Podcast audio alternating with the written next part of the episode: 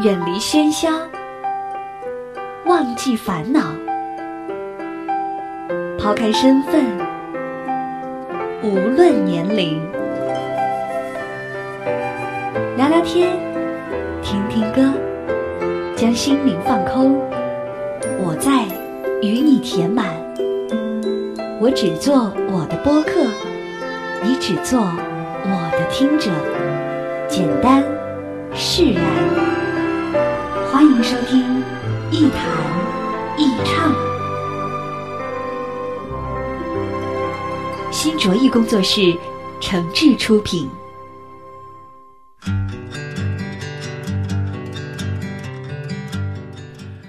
欢迎来到网络播客节目《一谈一唱》，我是梁毅。在收听节目的同时，别忘了关注我的新浪微博“梁毅一九七六”，或者您可以加入“一谈一唱”的微信播客粉丝群，把自己的意见、想法和感受随时随地的跟小伙伴们一块儿分享。我们群的口号就是一句话：我一高兴就发红包。上一期节目呢，我给出了这一年我的三个关键词：改变、努力和选择。如果说这三个词是用来形容一种生活状态的话，那么在这期节目里，我给出的三个关键词就更有动作感。那这三个词呢，就是跑、爬和抓。大家别觉得这三个词儿挺普通啊，甚至不怎么好听，因为这三个动作分别可以代表着一种关键的技术和思维方式。我们先说第一个词儿，跑。如果我们身体还健康，年纪还不老，对自己的未来还抱有美好的设想，对物质生活仍然有着更高的追求，对自己的现状不怎么满意，那我想我们差不多都一样，在路上。既然在路上，就别让自己停下来，不是不能暂时的停歇，而是要保持一种奔跑的姿态。如果你正顺风顺水，没障碍，不堵车啊，前途一片大好，那就抓紧跑起来吧。因为时代和趋势也在跑，浪潮总是一波接着一波，永远不会停止。跑得快的人才能从一个浪尖儿跳到另一个浪尖儿，从一个趋势跑到下一个趋势，不会落伍。因为总是能够最先跑到别人没到达的地方，那所以视野和判断也会保持源源不断的新鲜，脑子也会灵活，心理更加年轻。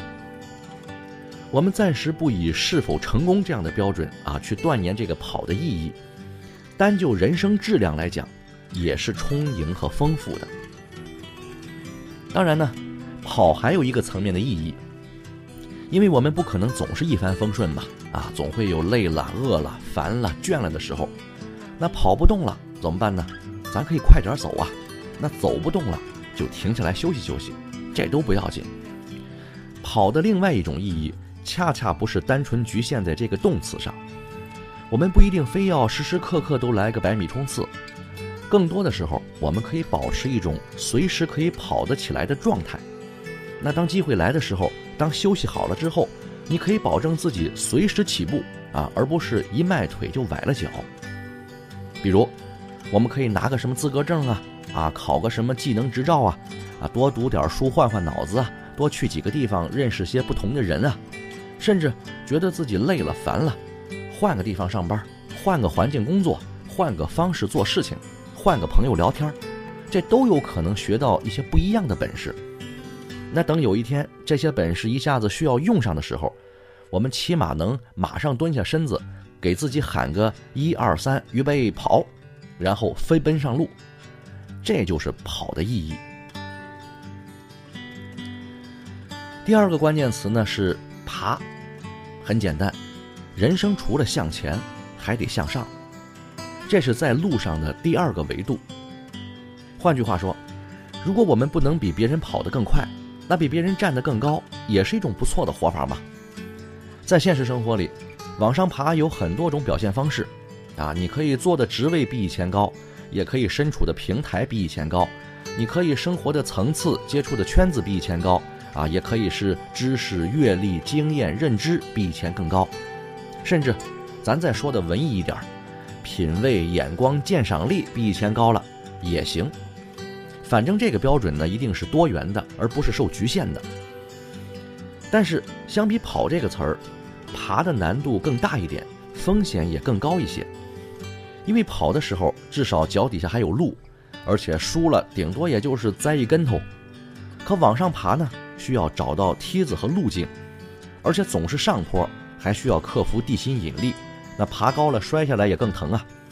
而且脚一旦离开地面，眼睛就会看到更多，心思也更轻飘，一不留神啊，容易好高骛远、眼高手低，失去了真正动手的积极性。这算是爬的这个副作用吧。但是总的来说，向上跟向前具有同等重要的作用，甚至向上比向前还要关键。爬得不够高，跑经常会做无用功。但是要提醒一点，就是爬的时候手里要抓牢一点。所以今天要跟大家分享的第三个关键词也来了，那就是抓。不管是跑还是爬，手里都别空着，因为这个奔跑啊和这个爬行的时候，伸开双手可以朝横向里尽情的伸展啊，这样人就又多了一个可以利用的维度。那么抓什么呢？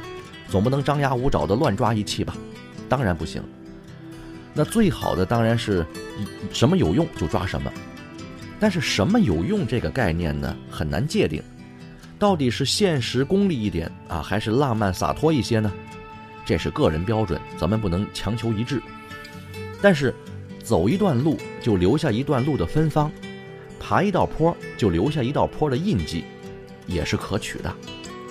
其实。这也是分辨人和人的成长能力的关键因素。有些人混了半辈子，也只不过是个熟练工人；那有些人也许呃轻快地走上几步，就学到了其中的道理。这就是分别，抓取的核心内容不一样。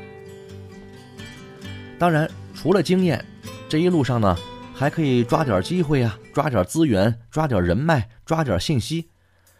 每条路都有每条路的风景。都别浪费了才好，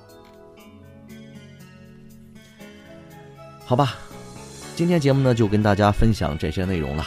最后祝各位新年快乐，咱们下期再见。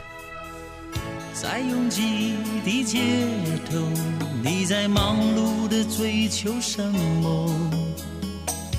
在孤寂的角落，你知道失去的也多。在拥有的角落，是否曾经好好珍惜？在失去的时候，是否依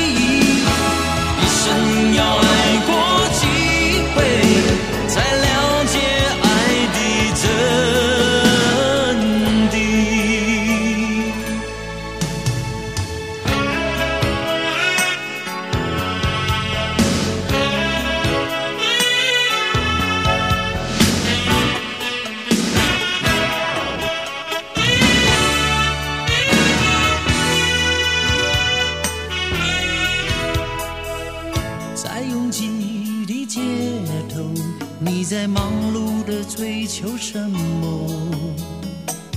在孤寂的角落，你知道失去的也多。在拥有的角落，你是否曾经好好珍惜？在失去的时候，是否依然那么